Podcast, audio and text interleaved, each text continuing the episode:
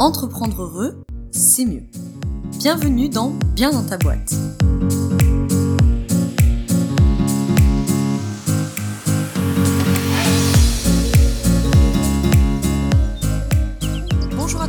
Dans ce nouvel épisode du podcast Bien dans ta boîte. Je te retrouve aujourd'hui avec un nouvel épisode du podcast hors série GDA pour galère d'accompagnant. C'est un hors série que je sors de temps en temps, plusieurs fois par an, dont 5 épisodes sont déjà sortis en février 2022. Tu peux tous les retrouver sur les différentes plateformes d'écoute de podcast ou euh, via les liens qui sont dans la description. Donc GDA pour galère d'accompagnant. En fait, ce hors série du podcast, ce sont des épisodes qui s'adressent aux professionnels de l'accompagnement, aux professionnels de la relation d'aide, comme on dit souvent, que tu sois coach, euh, formateur, consultant, consultante, euh, psy, thérapeute euh, en tout genre, thérapeute énergétique, thérapeute holistique, etc., prof de yoga, machin, travailleur social, qu'est-ce que j'ai pas dit, sophrologue, enfin bref, tu as compris l'idée. en tout cas, peut-être du moment où tu accompagnes des humains, où tu es un professionnel de la relation d'aide, ces épisodes sont faits pour toi. Dans ces épisodes, plus ou moins courts, hein, généralement ça dure à peu près un quart d'heure, j'aborde à chaque fois une problématique que souvent les professionnels de l'accompagnement. Donc comme je te le disais, il y a cinq épisodes qui sont déjà sortis en février 2022. Et là, nous attaquons une nouvelle semaine du podcast euh, hors série GDA. Et donc, un épisode va sortir tous les jours cette semaine. Donc, il y aura de nouveau 5 épisodes tous les matins à 7h et des brouettes du matin sur les plateformes d'écoute. Aujourd'hui, on va attaquer un premier sujet qui est de gérer un client ambivalent ou impatient. Hein. Euh, généralement, si tu n'as pas suivi les 5 derniers épisodes, je te le précise, je dirais bénéficiaire. Ok, pour regrouper là-dedans ceux qui ont des clients, ceux qui ont des patients, peu importe comment vous les appelez. Donc souvent, je dirais bénéficiaire. Ce podcast hors série, évidemment, il arrive aussi dans le contexte euh, de ma formation Apprendre à être, accompagnant ou accompagnante, justement.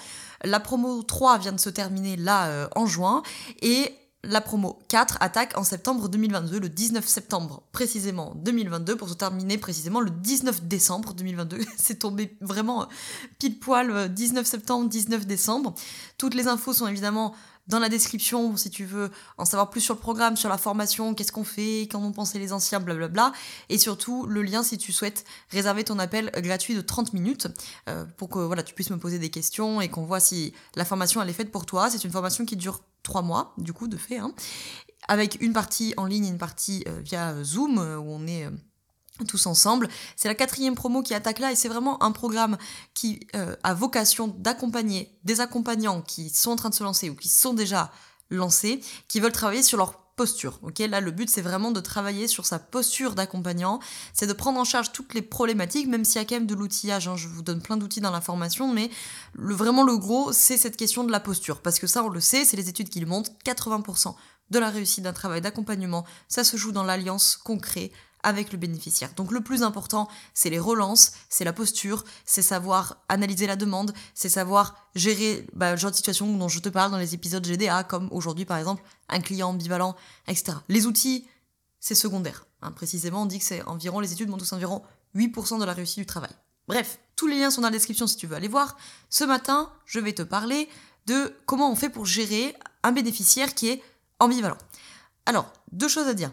J'ai déjà, dans les GDA précédents, fait un épisode sur mon client ne sait pas ce qu'il veut. Ok, c'était le tout premier épisode GDA d'ailleurs. Euh, donc euh, tu, l'as dans la description, tu peux aussi aller l'écouter parce qu'il est quand même assez lié à ce qu'on va voir aujourd'hui. Et j'avais fait un épisode euh, du podcast normal, en format long, sur réussir l'appel découvert. Je te mets le lien dans la description. donc là, bon, c'est beaucoup plus long et on va beaucoup plus en détail sur la question de l'appel découverte. C'est assez lié à ça. Parce que un bénéficiaire ambivalent, tu dois pouvoir le cerner tout de suite. C'est-à-dire, dès l'appel découverte ou la séance préliminaire, ou peu importe la forme que ça prend dans ton activité, tu dois pouvoir le cerner rapidement. Des fois, on ne peut pas toujours, hein. des fois, on s'en rend compte pendant l'accompagnement. Mais dans un monde idéal, plus tôt tu cernes l'ambivalence, mieux tu vas être, entre guillemets, armé pour euh, la défaire ou pour l'accompagner. Concrètement, un bénéficiaire ambivalent, on pourrait le résumer sur la forme de je veux que ça change dans ma vie, mais je veux rien changer. Là, on est vraiment dans l'incarnation même de l'ambivalence. C'est le bénéficiaire qui t'appelle en appel découverte ou séance préliminaire ou je ne sais quoi. Voilà, et qui te dit que par exemple, il rencontre une problématique au travail. Euh, je sais pas, moi, ça se passe pas bien au boulot. Tu vois, il en a ras-le-bol, il veut démissionner. Enfin, il veut. Non, justement, il, en a ras-le-bol de son boulot, mais il veut pas démissionner. Il veut pas changer d'entreprise. Il veut pas changer de poste. Il veut pas en parler à son patron. Bref, je veux que ça change, mais je veux rien changer. Ça, généralement, c'est un peu le, bénéficiaire redouté hein, par les accompagnants et accompagnantes que, que j'ai formés là dans les, dans les promos précédentes parce que euh, bah, c'est compliqué, quoi, parce qu'il y, a une, y a une réelle demande hein, de, de, changer euh, la problématique professionnelle, amoureuse ou quoi qui, qui t'emmène, mais il va tout rejeter, ou alors euh, ça va se voir pendant l'accompagnement sous la forme de quelqu'un qui euh, s'engage puis se désengage de l'accompagnement, qui euh, est à fond pendant trois semaines puis qui après zap, vient pas aux séances, annule à la dernière minute, c'est quelqu'un qui fait pas forcément le travail interséance, bref, il y a de l'ambivalence. C'est je veux que ça change, mais moi je veux rien changer. Donc il peut y avoir, pas toujours, mais il peut y avoir aussi une forme de déresponsabilisation, ou en tout cas on peut percevoir une forme de déresponsabilisation dans je veux que ça change, mais moi je veux rien changer, sous-entendu, euh, fais ton job, quoi. C'est toi l'accompagnant, fais ton job. Bon. Donc souvent c'est des profils qui sont pas euh, simples en tant qu'accompagnant, parce que a priori vous aurez une réelle volonté de les accompagner, de les aider. Mais il y a ce phénomène d'engagement, de désengagement, il y a aussi la crainte, entre guillemets, de finir avec quelqu'un qui finalement est mécontent de l'accompagnement. Parce que il va peut-être pas euh, aller jusqu'à ce qu'il voulait, à son point B, hein, finalement. Dans sa demande, il y avait un point A, voilà où j'en suis aujourd'hui, et un point B, voilà où je veux aller demain. il va peut-être pas l'atteindre, ce point B, et il pourra peut-être être tenté de dire Ah, ah mais bon, euh, t'étais là pour, pour m'aider, puis finalement, j'ai pas atteint les résultats que je voulais atteindre. Et oui, mais en même temps, si tu veux rien changer, ça va être compliqué. Bref, donc, tu vois bien que dans ce genre de profil, plus tu l'auras, euh, tu t'en seras rendu compte tôt et plus tu l'auras pris en charge tôt, cette ambivalence, moins tu vas te retrouver euh, en kikiné, pour être poli, parce que si ça traîne, bah effectivement, le risque, c'est de euh, se retrouver avec un accompagnement qui n'est pas, entre guillemets, terminé, en tout cas où le bénéficiaire n'a pas atteint son point B, et où il va te dire, bah, je suis pas content. Alors par rapport à ça, déjà, je tiens juste à rappeler, euh, je fais une mini parenthèse, qu'en tant que professionnel de l'accompagnement de la relation d'aide, tu es en obligation de moyens et pas en obligation de résultats. Et que le bénéficiaire également est en obligation de moyens et pas en obligation de résultats. Bref, c'était euh, juste euh, la petite parenthèse, petit rappel qui valait le coup d'être fait. L'ambivalence, tu peux l'apercevoir du coup dès l'appel découverte, j'ai fait tout l'épisode dessus, je te laisse le réécouter si tu veux. Si tu t'en rends compte, entre guillemets, tout de suite, alors là, ça relève de toutes les questions et de toute la méthodologie de l'analyse de la demande dont je te parle dans le podcast le plus long. Et bien sûr, pendant la formation, on y passe une journée toute entière, je vous casse les pieds avec ça, avec l'analyse de la demande, très important. Donc là, ça relève de cette méthodologie-là. C'est-à-dire, je perçois de l'ambivalence, euh, je veux que ça change au travail, mais moi, je veux rien changer au travail. Ok, bon, alors du coup, euh, comment tu espères que les choses euh, prennent une autre direction si toi, tu ne participes pas à ce changement? Par exemple, tu vois.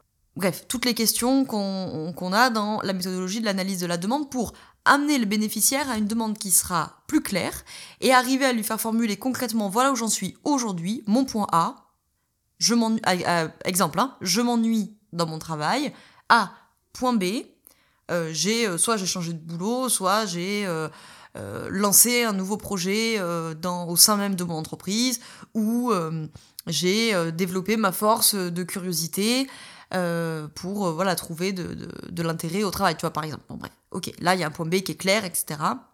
Et c'est parfait. Et à ce moment-là, on a dépassé l'ambivalence parce que tu as réussi à réenclencher le, la capacité d'action et de résolution de problèmes du bénéficiaire.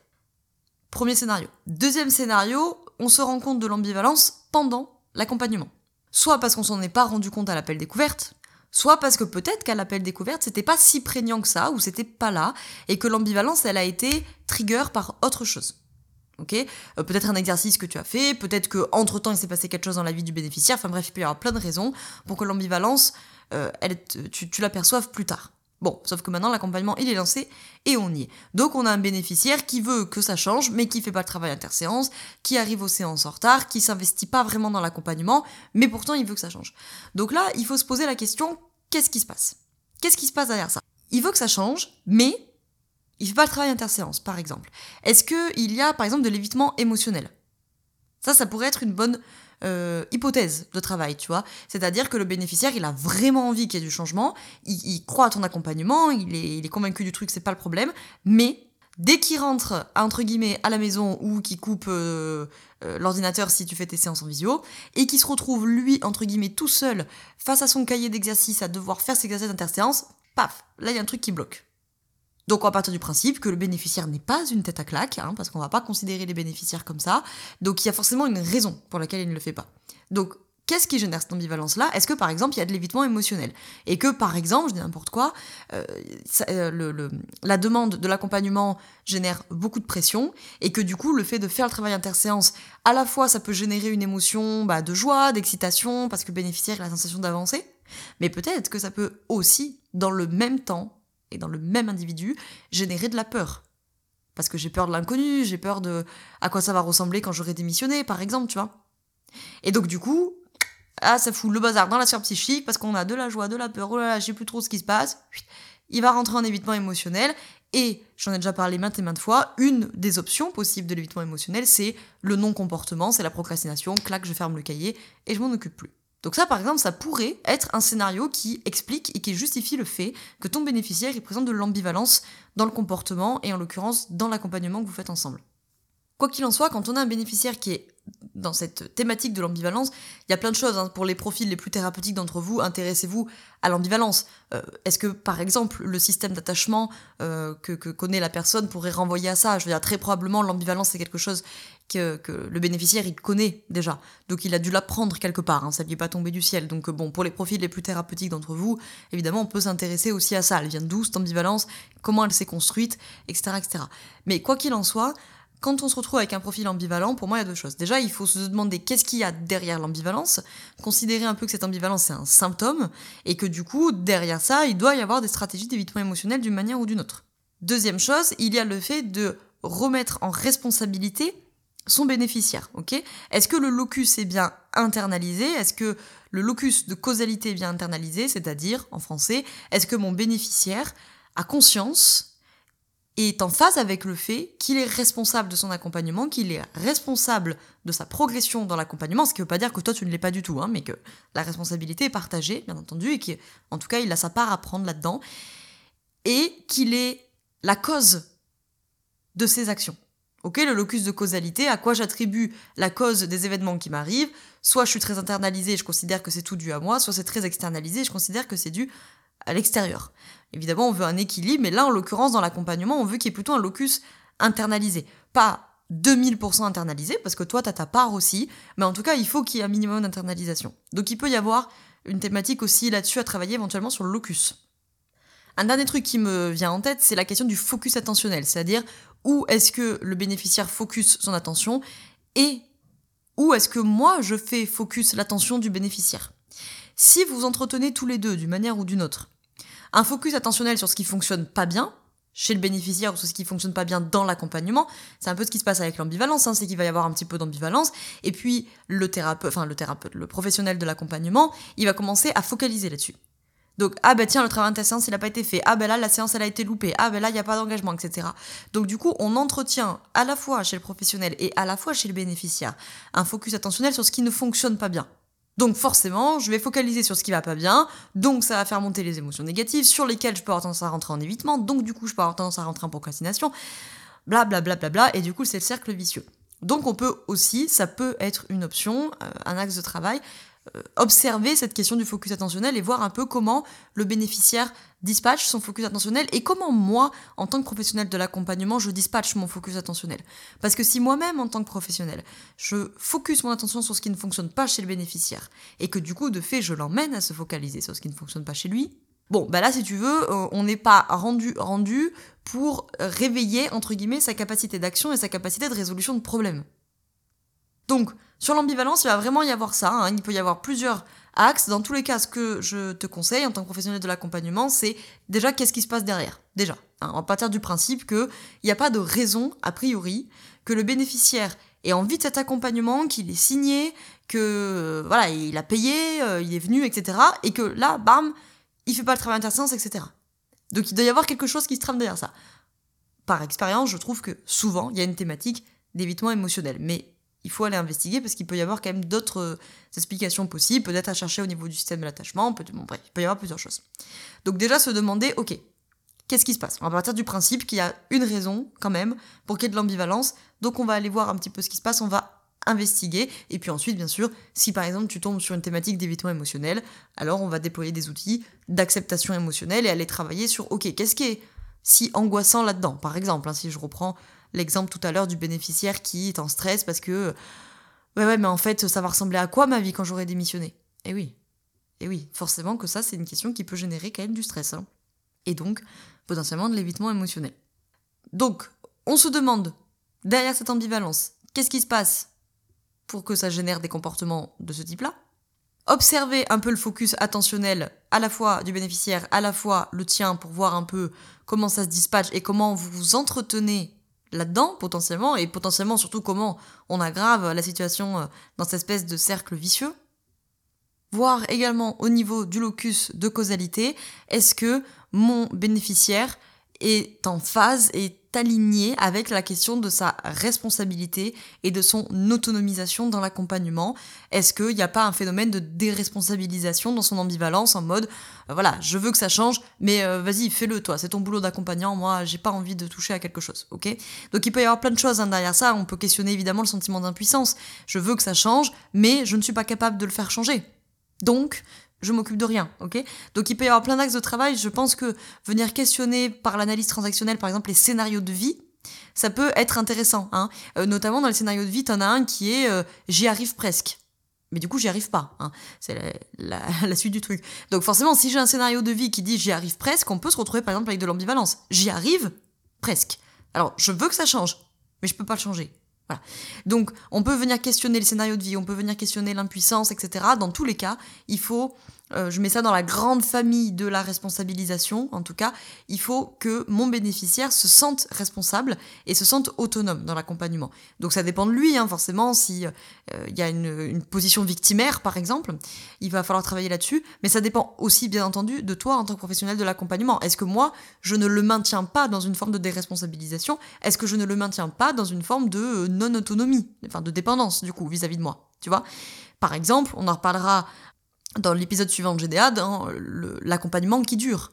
Hein, l'accompagnement qui dure, ou peut-être, sans me rendre compte, je rends le bénéficiaire dépendant. Et donc, je le rends pas autonome. Et donc, forcément, je le rends un peu moins responsable. Et donc, je pourrais, selon euh, le profil du bénéficiaire, le rendre d'autant plus ambivalent. Bref, je pense que tu as compris l'idée, ok?